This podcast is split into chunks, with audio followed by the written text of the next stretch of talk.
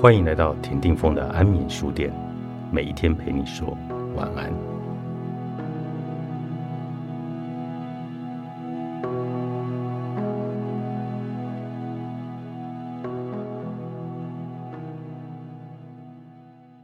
生活越折腾越要好看。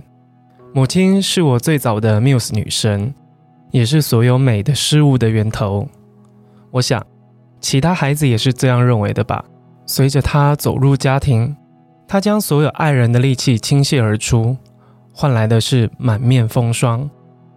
早期我的家里是经营木材工厂，他和父亲携手创业，做不成坐在办公室吹冷气的老板娘，一个戴着袖套、干瘪的身躯，在口罩遮不到的地方积满汗水、发丝和木屑，搬着木料的他看起来特别辛苦。非得要等到晚上，坐在梳妆台前，扭开一罐蓝色的妮维雅乳霜，他才比较像自己。偶尔他会去做脸，在我们家十分钟不到的车程，有一家藏在服装店里面的护肤沙龙。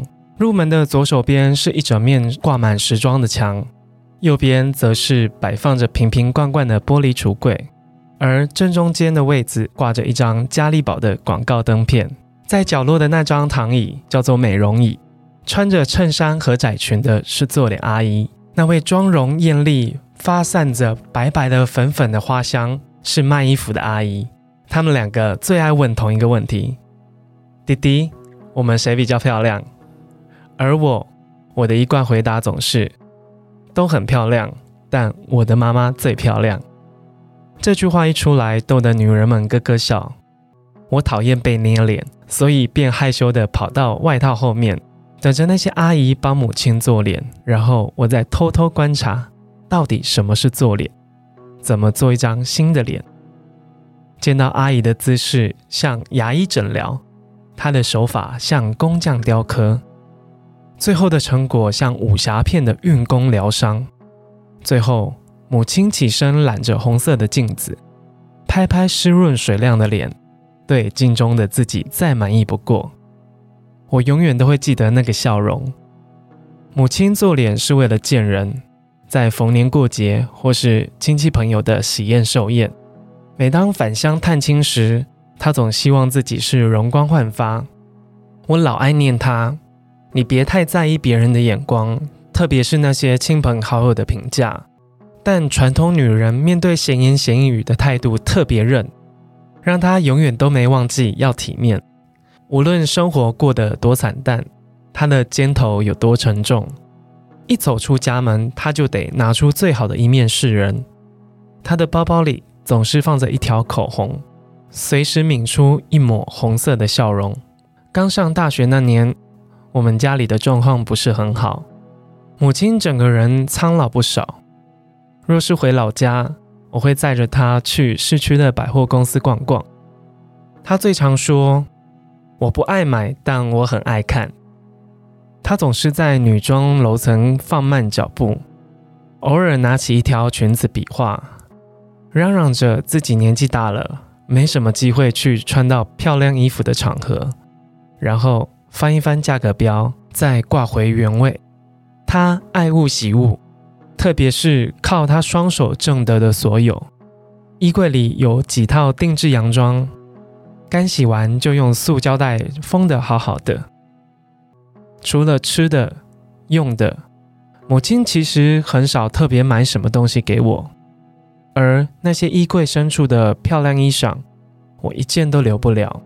我所拥有的，就是遗传自她的嫩白肤色，不管外人看我是美是丑。但我总想维持得干干净净。人们总说我很秀皮，就是台语的爱惜皮肤。我不刺青，也不打耳洞，受了伤我不怕疼，但我却担心留下疤痕。因为母亲总是护着我的身体，如今我有能力照顾自己，那份说什么也要善待她的责任感是这么来的。每当我被工作折腾，为了求生计。会被现实的人心刮到一无所有，我的自信如悲哀般剥落。头一件事情，我便是打给八号师傅，带上我爱用的按摩精油，让他把淤在我体内的气结逐一推开，还能够对自己好，就不算太惨。平时的我不太花大钱，穿的、披的、戴的、套上去的，毕竟早晚要卸下来。但唯独啊，擦在脸上的可是扎扎实实的渗进身体。我从不手软，保养更不嫌烦。早晚我会固定用化妆水、精华液、面霜，两天敷一次脸，三天去一次角质，周末再做一次全身的润肤。记得夏天要擦乳液，冬天要用保养油。我靠着善待自己来修复因外界而伤的心灵。有时候想想。单身的日子，虽然我少了家庭的甜蜜负累，人生未必苦涩。活到某一个岁数，当同龄的人惨弱不堪，而你却貌美如昔，体态依旧姣好，还守得住岁月的风光，可以明媚，这无非是一件爽快之事。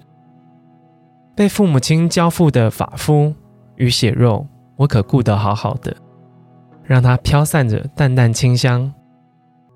日子啊，再难熬，若是有人夸我好看，懂得欣赏，便是一种富足。文章出自于威廉的新书《我忙着孤独》。